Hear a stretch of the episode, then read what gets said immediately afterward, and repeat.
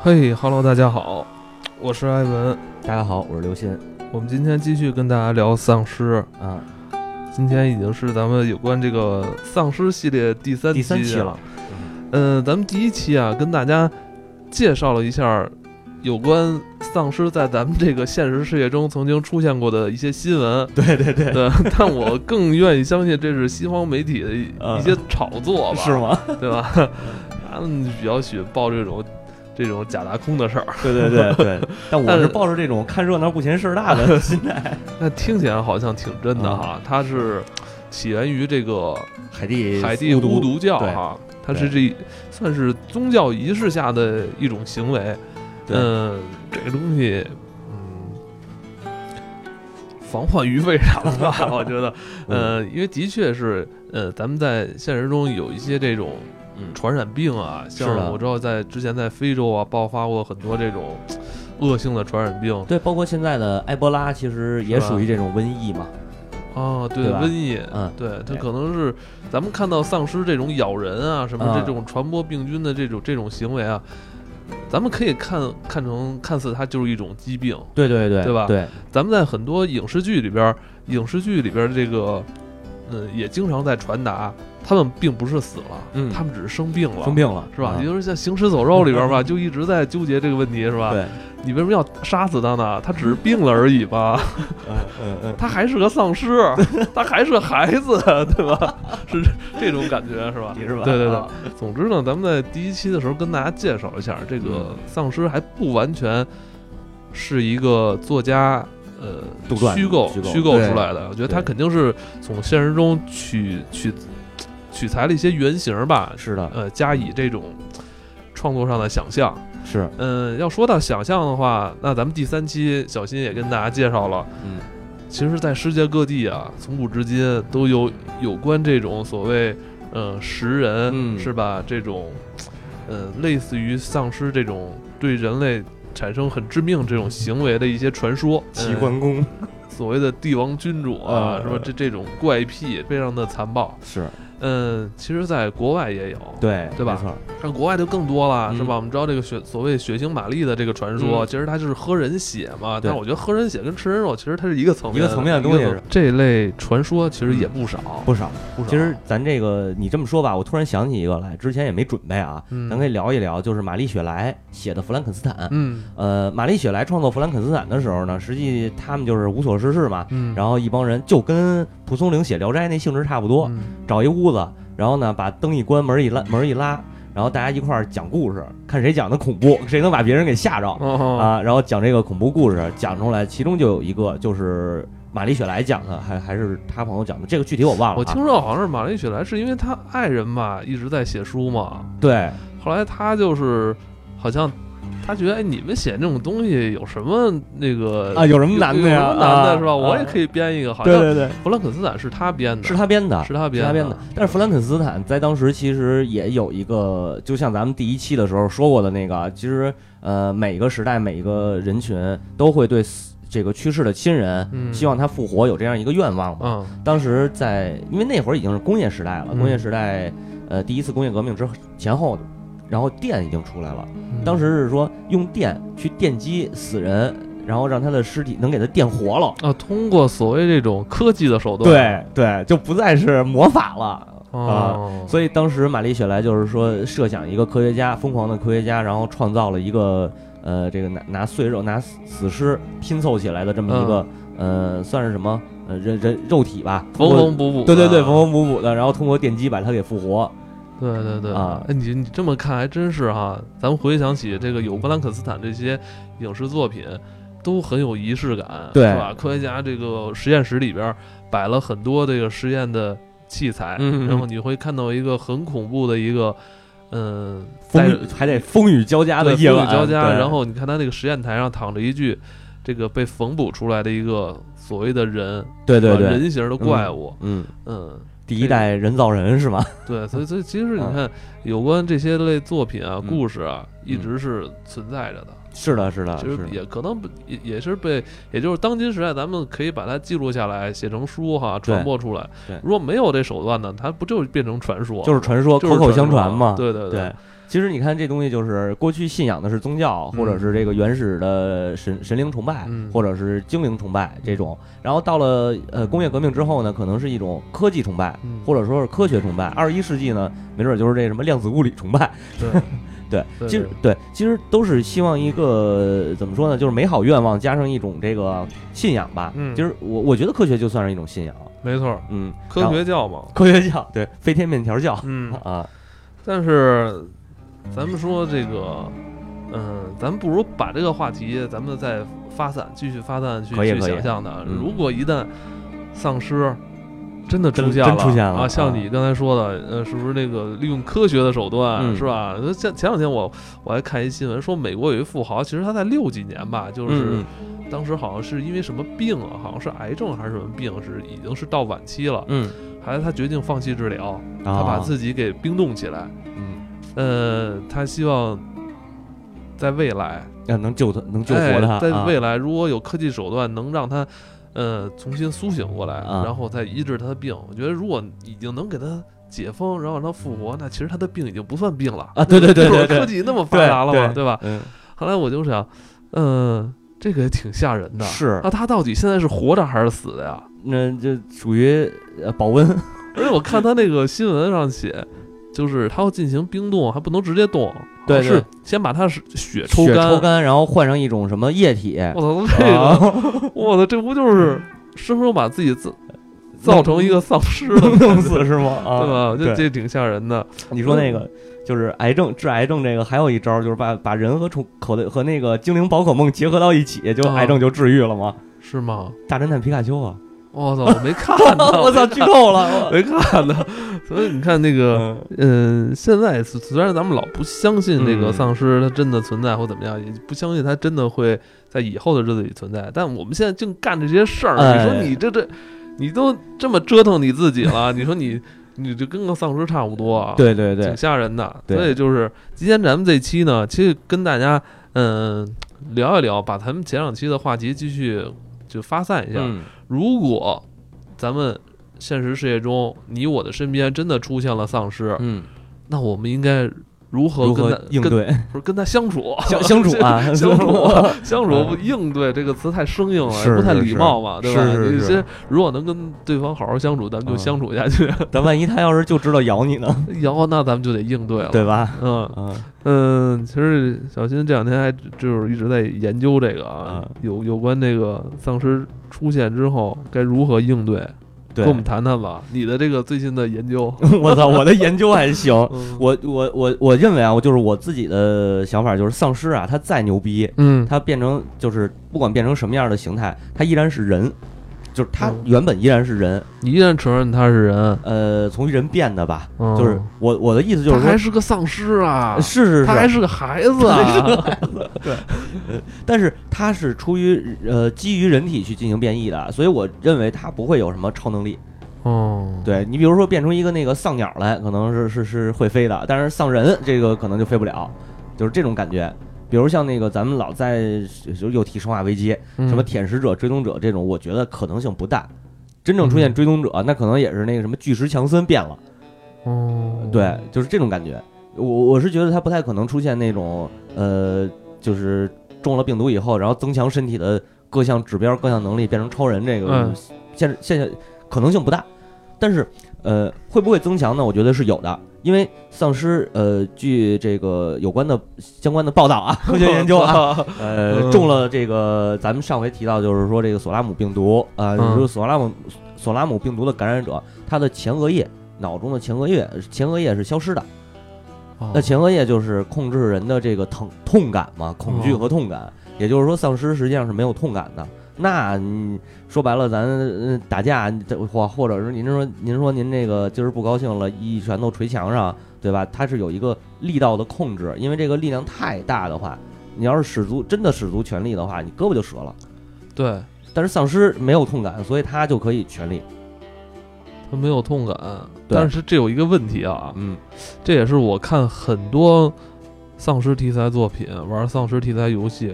嗯呃，所以一直有一个疑问，就是说这个丧尸，呃，他首先他这个丧尸状态下，他其实是不需要进食的吧？不需要。他他所谓的咬你、吃你，其实它只是一种，只是一种行为。对对，其实这种它这种这种能量的转化是没有的。对，因为这个宿主啊，就是说人类已经成为宿主的话，实际它的消化系统是已失去功能的啊，就是它没有它没有消化的能力了。但是它会有一个呃，比如说空呃这个这个空腹感，或者说一个原始本能噬咬是这种原始噬咬的这种原始本能。所以它吃人肉其实并不是因为呃它饿了，或者它需要补充能量了，不是这个原因，它只是出于一种本能的噬咬。会不会是因为他体内这种所谓的病病毒是吧？细菌是他的这种病毒的这种。这种行为在控制他，因为他想想要去找到下一个宿主，或者让他的这种就是他们病毒的这种群体进行扩散，对对对，壮大起来，对，是吧？他利用这种这种行为进行传染，是是，我个人感觉也是这样，但是目前就是没有这个真正的分析啊，没有科学，没有科学依据啊，我讲科学了这会儿啊。但是我那我就像刚才你说这个话题，我我的疑问是在哪儿呢？嗯，既然你没有消化，你没有消化功能，你没法去转化这个能量。是吧？你没法去从这个糖跟这个蛋白质去转化成你你所身体里需要这些能量。嗯，那你的这种行走啊、啃食啊，这所有动作的这个能量，这个体力来源，就是它从哪儿产生的？它已经不存在体力的这个概念，应该是就是呃，我的我的理解就是说，真正病毒感染的丧尸以后，丧尸它实际是没有，它不是一个。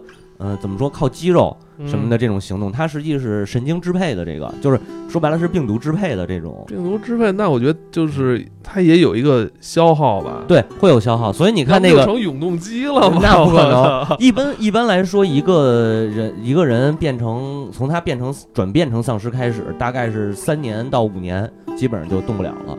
就是真正死亡，就像一个电池一样，对对消耗掉了哈。对对对对对，那你看《行尸走肉》都拍了多少季了？第九季了，我操！那么那丧尸还有那么多活蹦乱跳的，没准九季就就不到九个月呢，还哦。你看他那个，像这就是这就是我之前的这个疑问，我觉得丧尸怎么就是。一直在动，我觉得这不就是让它发电不挺好吗？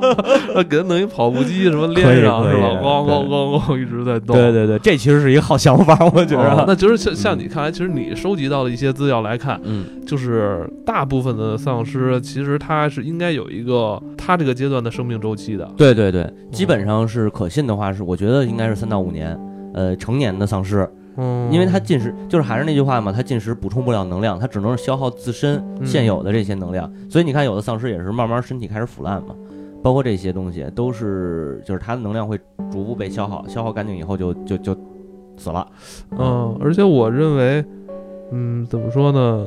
当你一旦转化成丧尸之后，嗯，你生前的那些指标都没用了。对。其实你可能你生前是一个一百八十斤的人，然后什么推举啊，你一百五十斤就是非常就是壮汉。嗯嗯。但我认为可能他变成丧尸之后，其实大家就都一样了。是，但是他那个体型还是比较难处理的，你知道吧？毕竟一百多一百多斤，你想一百多斤的那个大米扛扛你身上，肯定也走不动啊，是吧？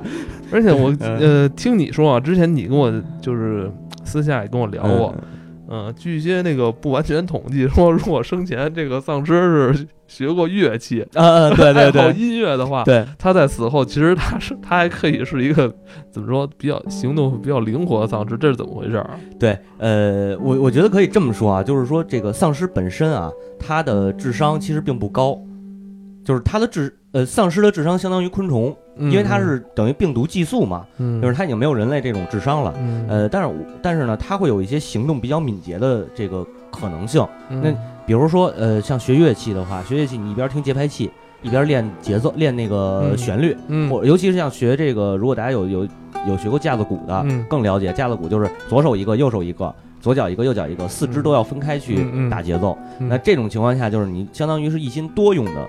这个状态，那人本身他锻炼出来的不是一个大脑记忆，是一个肌肉记忆哦。所以说他当这样的人，乐器就是音乐家变成丧尸，其实是更可怕的，因为他的行动会比较灵活，就更灵活。哇啊！那我们家那边有点危险，呃，是吗？您那因为我们家那边离那个中央民族乐团特别近，那边的那个家属楼住的都是那些音乐家。我们家那块以后可能是一个一个那个官邸吧，如果一旦爆发了，对对对，你赶紧跑。哦，对，然后咱们刚才你得有科学依据吧？这个其实就是人，就是人体的这种训练一训练的这么一个。你看有好那个当初就是什么鸡汤，不是也都说过吗？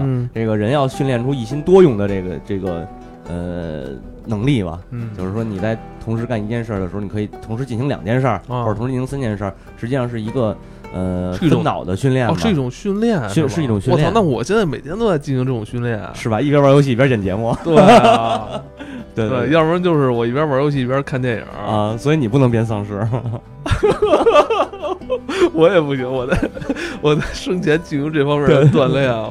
对对对，就是他会他会有的这种训练会造成你的肌肉记忆和这种这种灵活度。嗯，对，那就是说，其实你看，就是。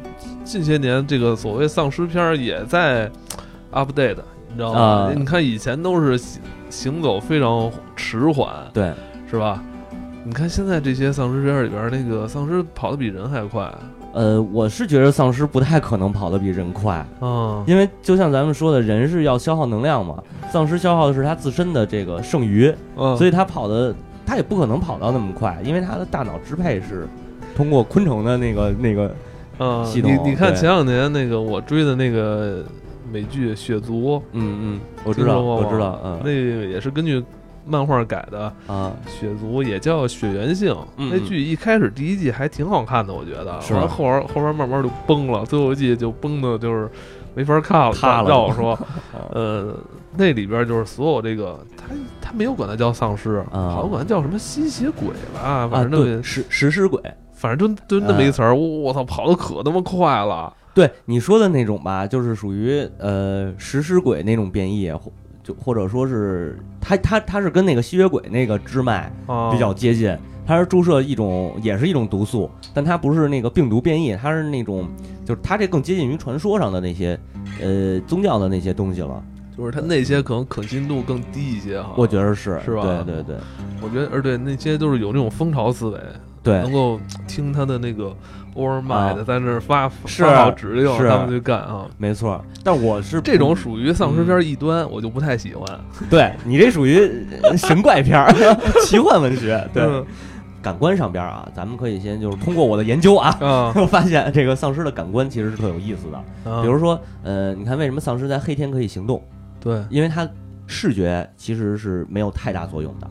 嗯，因为呃。是，就是随着它腐化的时间，它的视觉会越来越低，然后最后到视觉消失。对，就有的丧尸他眼睛没有了。对，因为你想，他那个人体就是内已经都没有什么内循环、内分泌都没有了。然后你看他，因为眼球基本就是水做的嘛。对对对，你水分一脱干，你这个眼球就报废了。没错，没错。但是呢，它相呃出这个相对于，就比如说啊，盲人一般听力都好，这丧尸也是这道理，你知道吧？他看不见的，但是他听觉特别灵敏，只要听到响动，尤其是听到这种呃，比如树叶的那个兔子钻过树叶的那种沙沙声，它又能发现，然后它又能往这个声音的方向去走。还有一个就是靠嗅觉，据说啊，丧尸的嗅觉是能分辨出活人和尸体的，所以它一旦闻到你的气味，它就会直接扑过来，优先找活的，对，优先找活的，先吃活的。鲜肉。对，活的鲜肉没有，再先啃那死的。对，这不会啃死的，不不会啃死的，只会啃活的。我还，这 啊，挑嘴，对对对对，挑食。哦，但是呃，有有就是曾经说有一个人啊，尝试过，他呢在自己身上抹香水啊，或者抹一些这个呃空清新剂之类的，就是把自己想把自己身上的味儿给遮掉。对，走到丧尸面前，丧尸依然会往他这个就是往他这扑。结果这个实验实验员就死了。没有没有，关笼子里的那种 啊，关笼子里。我操，这对代价太太大了，这个呃，就是他呃是你是用其他的气味是罩不住的，所以像《行尸走肉》里头瑞克那个那个往自己身上抹什么那个肠子，不可能，不可能，不可能，对，照样会扑你。那那看来这个这么怎么说呢？低成本的做法是不行了，不行，我们这还是得上点装备。对，上装备。呃，上什么装备呢？首先就是咱还得聊聊啊，防具，和武器是吧？先防具吧，先防具啊，先防具吧。防具老实讲没有什么卵用，是吗？对，为什么呀？嗯，咱们说现在能想象到的啊，就是咱们已知的，呃，最管用的，一般都是什么那个，比如中世纪骑士的那种板甲，嗯，然后呢，浑身就露，就眼睛上面露一条缝那种，没用，为什么呀？太沉。哦，太沉了。像玩那个魂系列是吧？对，穿上穿上这些盔甲，你行动力就就慢了。对对对，你要真穿上那盔甲，你跟丧尸走的那个速度可能差不多了。他要真扑你身上，也没辙，你跑是跑不了的。呃，完了呢，就等着，因为还是那句话，他没有痛感，他可以他可以去撕撕扯你的那个盔甲嘛，去咬咬噬撕扯。然后各种行为，你就等着被撕碎就可以了。但是小雷给我推荐他的机车服，对，机车服是一个特别好的。他那阵儿玩摩托车嘛，有一次就是穿着那个机车服找我去，呃，我操，我就让他脱下来，就我试试，就他那衣服，还有头盔，还有那护膝，还有护肘，嗯，哇，那巨硬，是。巨硬那衣服，像那衣服是为了防摔嘛，对对对，就为了保护你的嘛，那那那衣服。我觉得这这，但是那衣服也是穿完之后，你的行动会变慢，变慢一对，但是不会变慢那么多。对对，呃，机车服和紧身衣是最好的选择。呃，因为呃，你如像你说的头盔，其实没有也没有太大的作用。为什么？因为头盔首先它会挡你的视线，对对吧？对。呃，另一个呢，就是你被丧尸咬的时候，丧尸的行动一般就是先去抓到你。拉到嘴边儿，然后咬，对对吧？呃，所以一般它抓到你咬的时候，可能不是抓你脑袋咬，哦，而是四肢，就是对对对，通常对，通常被噬咬都是四肢先，呃，受伤。对，而且它这种撕咬吧，嗯，它咬我哪儿都会传染这个病毒。是的，它咬我脚，嗯，我也你也你也是会传染，我也会传染。所以说，你光护脑袋其实没有什么太大作用。